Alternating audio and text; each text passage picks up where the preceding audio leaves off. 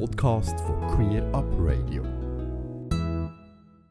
Queer Up Radio mit Queerbeat auf Radio Rabi und Radio Grenzenlos.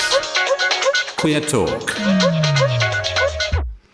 Ja, vor ein paar Minuten hat der Daniel Frey im Freistoß bereits aufs Schweizer LGBTIQ-Panel hingewiesen. Es handelt sich dabei um eine sogenannte Längsschnittstudie, die jährlich die Situation von LGBTIQ-Menschen in der Schweiz erfasst. Also wo Menschen, die sich als lesbisch, schwul, bisexuell, trans, intergeschlechtlich oder queer bezeichnen. Bei den ersten beiden Umfragen in den Jahren 2019 und 2020 haben insgesamt über 1700 Personen mitgemacht. Dabei handelt es sich sowohl um Menschen, die sich LGBTIQ bezeichnen, als auch um cis-heterosexuelle Menschen, also um Personen, die sich als heterosexuell bezeichnen und sich mit ähm, bei der Geburt zugewiesenen Geschlecht identifizieren. Die dritte Umfrage startet in diesen Tag. Gegründet worden und geleitet wird äh, äh, das Schweizer LGBTIQ-Panel von der Dr. Tabea Hessler von der Universität Zürich und der Dr. Leila Eisner von der Universität Lausanne. Ja, und eine von den beiden SozialwissenschaftlerInnen, nämlich Tabea, sollte ich jetzt in der Telefonleitung haben. Hallo, Tabea. Hallo Alex. Ja, das klingt wunderbar. Ja, wir haben im Beitrag von Daniel Frey bereits einen Einblick in die Resultate der letztjährigen Studie erhalten. Äh, bevor wir nochmals etwas näher darauf eingehen, die Frage, welches Ziel verfolgt ihr mit der Umfrage denn ganz generell? Ja, unser Ziel ist, dass wir LGBTIQ-Personen über Jahre begleiten möchten und auch cis-heterosexuelle Personen, wie du schon gesagt hast.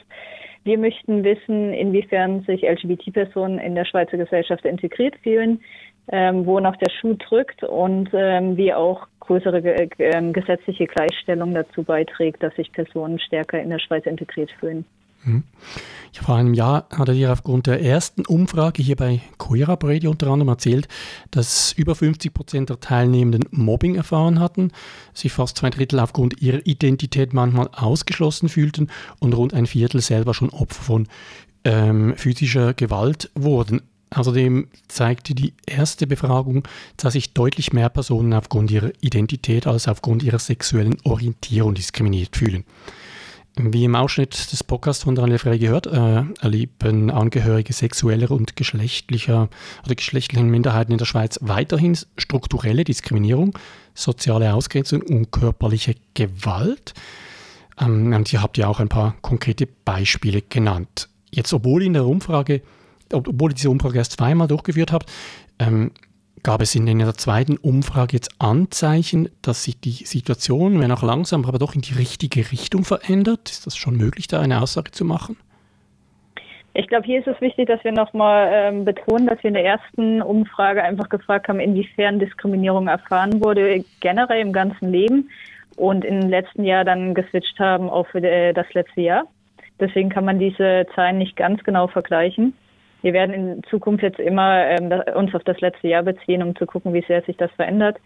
Was uns weiterhin schockiert hat, ist einfach, dass äh, die hohe Anzahl an körperlicher Gewalt, wenn wir überlegen, dass 16 Prozent der Angehörigen geschlechtlicher Minderheiten, also zum Beispiel trans- und intergeschlechtliche Personen im letzten Jahr körperliche Gewalt erfahren haben und auch 8 Prozent von äh, sexuellen Minderheiten. Mhm. Ähm, die Idee ist aber schon auch, dass ihr langfristige dann äh, Vergleiche anstellen könnt oder du hast jetzt gesagt, bezogen auf das letzte Jahr dann jeweils oder auch über mehrere Jahre hinweg. Ja, da, genau das ist die Idee. Wir möchten gucken, wie sich das über die Zeit ähm, entwickelt.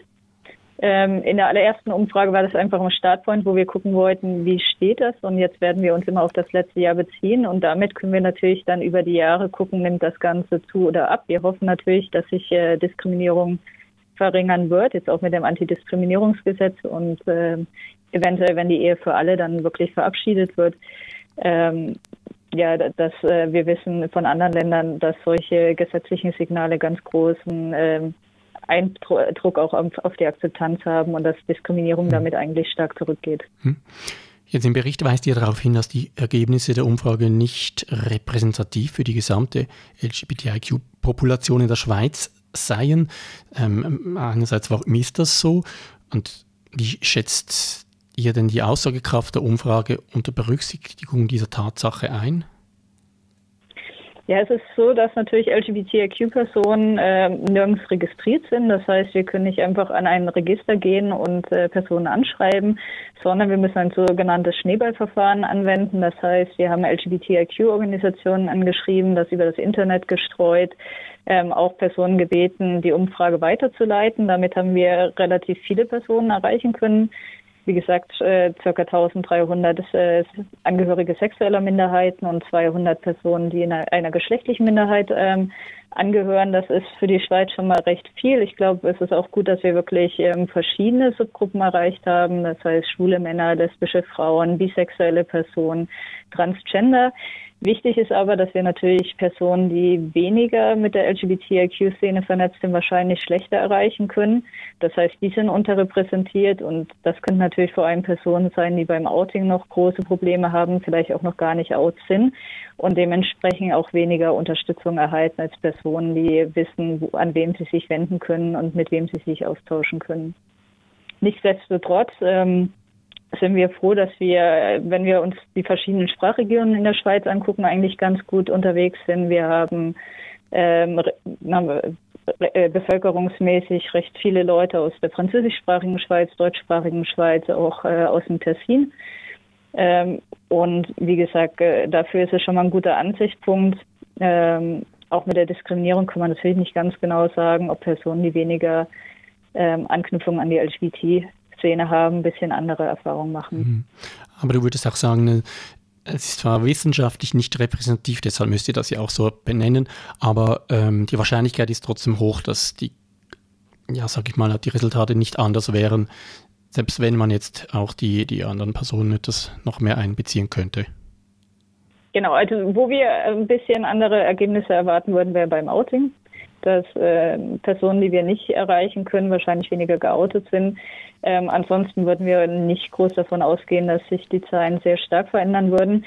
Und diese Art und Weise der Rekrutierung ist für Forschung mit Minderheiten, zum Beispiel auch ethnischen Minderheiten, religiösen Minderheiten, Personen, ähm, die einfach in der Gesellschaft weniger stark vertreten sind, sehr typisch. Hm. Jetzt im Vergleich zur ersten Befragung habt ihr letztes Jahr neu das Thema Schule und die Erfahrungen diesbezüglich aufgenommen.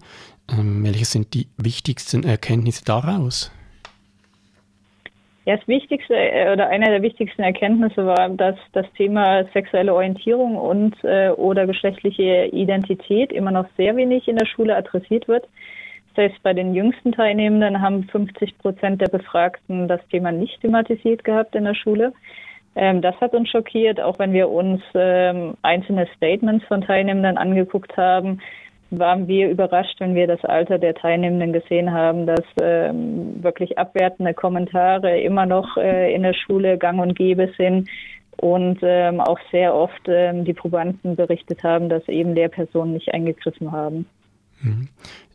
Für dich, du bist ja auch ähm, Sozialpsychologin, was für ein Fazit lässt sich aus deiner Sicht ähm, aus dem Ergebnis ableiten? Also das ist so konkrete Maßnahmen und Empfehlungen an die Schulen insbesondere. Ja, ich glaube, es wäre sehr wichtig, dass das Thema sexuelle Orientierung und Geschlechtsidentität wirklich im Lehrplan verankert wird und dass das äh, ein Standardthema ist, was in der Schule besprochen wird und am besten auch nicht nur einmal. Ich glaube, Schulprojekte wie Come Out, GLL ähm, sind auch sehr, sehr wichtig, weil damit einfach externe Personen reinkommt und Lehrpersonen nicht alleine das Thema ansprechen müssen.